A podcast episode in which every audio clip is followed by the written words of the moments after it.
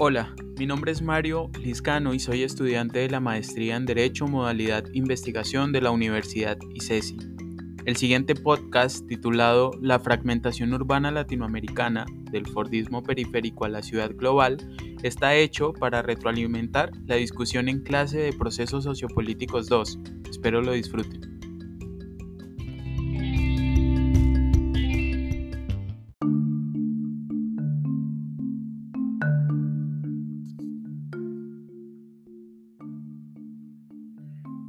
Partamos de la idea de que el ordenamiento urbano del que todos somos testigos en la actualidad está siempre sujeto a motivaciones de cambio, reconfiguraciones y transformaciones en todos los aspectos de la vida cotidiana. Estos cambios se manifiestan y son impulsados por los gobiernos de turno, por los intereses de la economía, por la voluntad y el interés de todos sus habitantes y pese a ser continuamente volátiles, existe la idea o hipótesis de que los centros urbanos y propiamente los espacios metropolitanos adquieren cierto orden, principalmente desde el debate planteado en la sociología clásica del siglo XX, y es que desde los diferentes puntos teóricos y metodológicos, el papel central de la construcción de ciudad, las interacciones de sus habitantes y el orden del ambiente socioespacial adquiere gran relevancia. Por ejemplo, Ver la ciudad como una gran máquina de reproducción de la riqueza y la constante acumulación de ella y las luchas de clase es un debate central de la teoría marxista. Asimismo, verlo como un potencial dinamizador de la modernidad y el desarrollo humano lo encontramos desde las corrientes más empíricas y economicistas. En el texto titulado Metrópoli, Espacio Público y Consumo de Duhau y Giglia, por ejemplo, los autores señalan que las ciudades se originan en los procesos de metropolización, característicos de la época fordista, y constituyen un orden urbano metropolitano resultante de la coexistencia y articulación de los tan variados, distintos y siempre diversos órdenes de cada contexto. El modelo fordista, al que se refieren los autores, tuvo como foco ideológico la producción industrial en cadena durante la década de los 20 hasta sus crisis su crisis en la década de los 70, especialmente en los países que ya se constituían en el epicentro del liberalismo y capitalismo clásico. Y es así donde las ciudades que tenemos logran, en la perspectiva de los autores, originar cierto orden. A su vez, las ciudades empiezan a diversificarse y asumen distintas fisionomías. También empiezan a evidenciarse un nivel de fragmentación socioespacial donde a percepción muy personal el carácter de unidad radicaba y deja rezagos actualmente en la identificación política y social de estos fragmentos.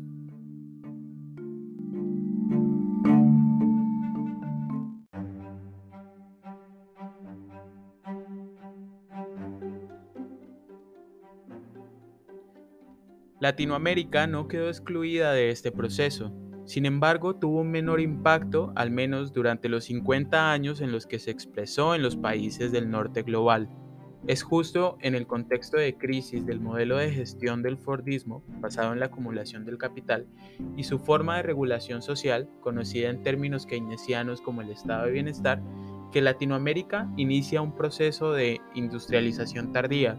En palabras de Dujao y Giglia, es realmente en la década de los 80 que las ciudades latinoamericanas empiezan a experimentar nuevas formas de división social del espacio. Cabe la necesidad preguntarse cuáles fueron esas particularidades del fenómeno latinoamericano en esa apropiación del espacio y configuración de las metrópolis modernas. Para diversos autores, como Arturo Almandós, por ejemplo, quien señala que los procesos de masificación, urbanismo y planes de modernización estuvieron siempre permeados desde la tendencia heredada por el colonialismo, las prácticas de explotación y extractivismo económicas y la inestabilidad política. Durante la década de los 70s y 80s, los países latinoamericanos de democracias débiles, algunas sólidas, y regímenes dictatoriales en otras, implementaron los modelos de industrialización por sustitución de importaciones, que bajo este contexto de inestabilidad y elitismo se expresó en la fragmentación del desarrollo y la modernidad, inicialmente porque todos los esfuerzos fueron concentrados en las ciudades centrales o las de mayor rango, Este fenómeno principalmente se tradujo en la explosión demográfica y en la concentración de las inversiones.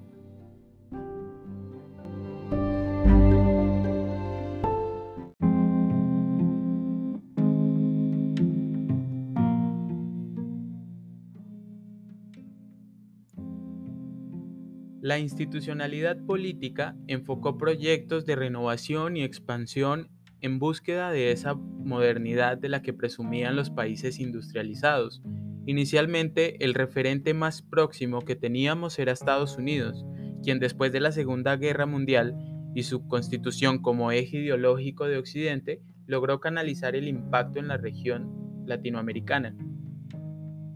Bajo la misma lógica de funcionalidad, las ciudades lograron convertirse en buena medida en focos de renovación e inversión. A ello se suma, claro está, la precarización habitacional, el aumento de viviendas colectivas y la ocupación de los intersticios urbanos, lugares que, como señalan Dujao y Giglia, empezaron a albergar a los obreros, a los trabajadores, a los migrantes, a los indígenas, a los desplazados por la violencia rural, a grupos minoritarios y a personas con riesgo de habitabilidad de calle. Surgen entonces las villas en Buenos Aires, las favelas en Sao Paulo y Río de Janeiro, las ciudades perdidas en Ciudad de México como Cartolandia o el Cuartel y las invasiones en Colombia. La gama de esta construcción de ciudad iba en todos los sentidos y direcciones, como señala Samuel Jaramillo, desde la legalidad, semilegalidad e ilegalidad. Es decir, desde la apropiación con mayor inversión y planificación hasta las apropiaciones del espacio, laderas, riberas, montañas, por los sectores más pobres de la región. A su vez, las ciudades se constituyeron bajo los planes de ordenamiento territorial en una producción de esa fragmentación. La ciudad crecía y se expandía bajo la dinámica de aglomeraciones compactas. En las ciudades latinoamericanas, el centro de la ciudad sigue jugando un papel importante, en él se concentra la oferta de bienes y servicios, sectores de la clase media, mientras que en las zonas periféricas son ocupadas principalmente por las clases pobres.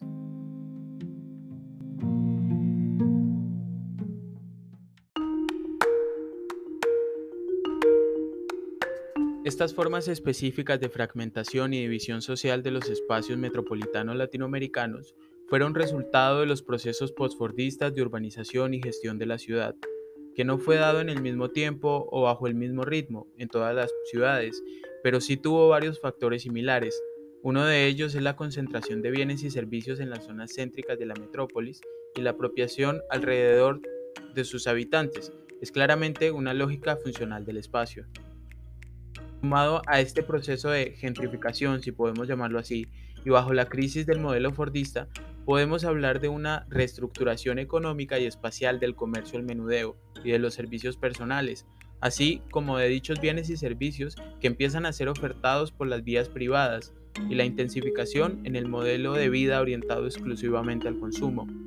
Aquí entonces ya no podemos referirnos a un modelo fordista periférico, sino a un proceso de posfordismo periférico, la entrada en vigencia del neoliberalismo, tanto económico como político. Bien en la década de los 70 la crisis del modelo económico trajo consigo la renovación y surgimiento de una gama muy variada de movimientos sociales en contra de la acumulación del capital y de los bienes y servicios, así como la redistribución del ingreso en la época posfordista o neoliberal, todos estos factores adquirieron mayor relevancia, ya que las ciudades se convirtieron en focos de la desigualdad social.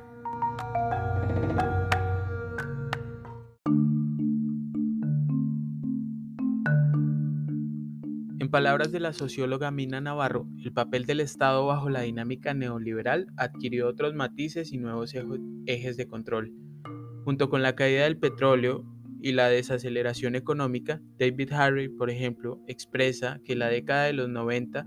evidenció la estrategia de acumulación por desposesión, la privatización y mercantilización de los bienes públicos, y la generación nuevamente de un proceso de luchas y resistencias sociales más visibles por las tecnologías de la comunicación en las metrópolis latinoamericanas. La profesora Navarro realiza la analogía de que el Estado, bajo esta dinámica actual y globalizada, se ha concentrado al mejor estilo de un cirujano plástico en cambiar una que otra cosa de sus ciudades para hacerlas más atractivas para las inversiones extranjeras. Estas modificaciones son de orden legal, jurídicas, políticas, económicas y espaciales,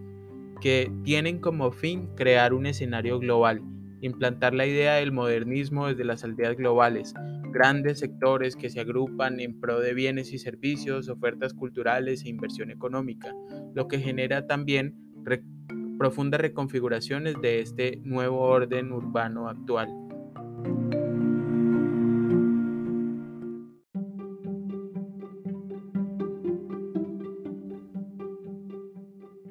Así pues, postfordismo y ciudad global son dos conceptos que se encuentran entrelazados por las dinámicas propias del factor humano, Parafraseando a Saskia Sassen, quien es la socióloga que desarrolla el concepto de ciudad global, encontramos que la ciudad global es ese espacio donde confluyen un sinnúmero de actores dentro del sistema económico globalizado, que tratan de agrupar las diversas ventajas que lo hagan competitivo frente a sus ciudades vecinas y que se constituye como el proceso de herencia de las transformaciones sufridas en la época fordista y la maduración del modelo neoliberal.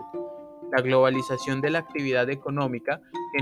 generó la maduración de las ciudades fordistas latinoamericanas como lo son Buenos Aires, Bogotá, Medellín, Ciudad de México, Santiago de Chile y Río de Janeiro, en ciudades globales y con ello estamos evidenciando una nueva reconfiguración de los espacios, caracterizada en la drástica privatización, desregularización, apertura económica, segregación espacial y creciente participación de los agentes económicos en la configuración de ciudad, como lo señala Sassen en el libro Las múltiples caras de la globalización.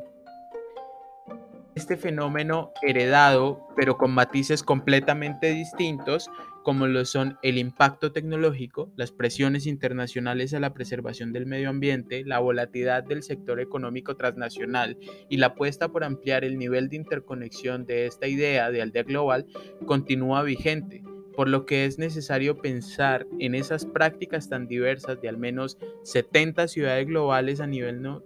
global y de las cerca de 10 que existen en Latinoamérica.